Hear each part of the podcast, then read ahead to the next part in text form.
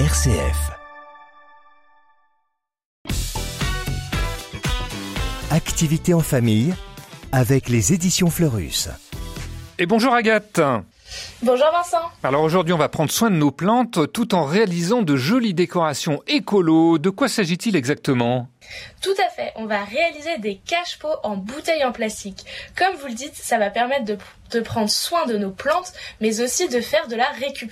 Vous allez voir, c'est très simple à réaliser. Une raison de plus pour tester ces créations. Alors j'imagine qu'on a besoin de bouteilles en plastique, mais qu'est-ce qu'il nous faut d'autre pour réaliser ces cache-pots Vous avez raison. Pour chaque pot, pour chaque cache-pot, pardon, on aura besoin d'une bouteille en plastique, mais aussi d'un cutter, de billes d'argile, de feutre permanent, de la peinture, d'un pinceau évidemment, d'une paire de ciseaux et bien sûr d'une plante en pot. Bah oui, quel intérêt de créer un cache-pot si on n'a pas de plante à mettre dedans.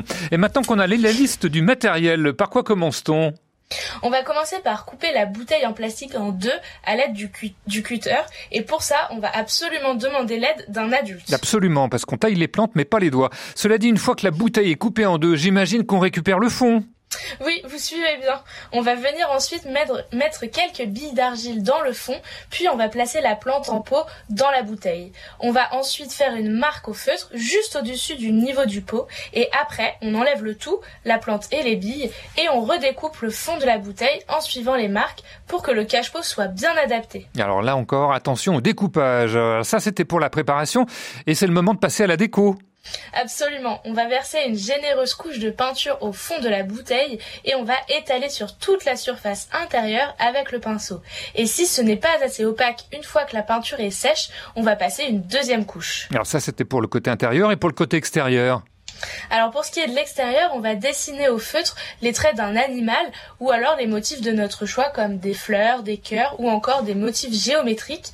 Et ensuite, il faudra patienter 24 heures, le temps que tout soit bien sec avant de remettre les billes et la plante dedans. Voilà, sans oublier évidemment d'arroser notre plante, et c'est là qu'on va s'apercevoir que le fond est percé. Mais ça, c'est une autre histoire. Dites-nous, Agathe, où est-ce que vous avez trouvé cette idée? Vous avez suivi une formation en recyclage?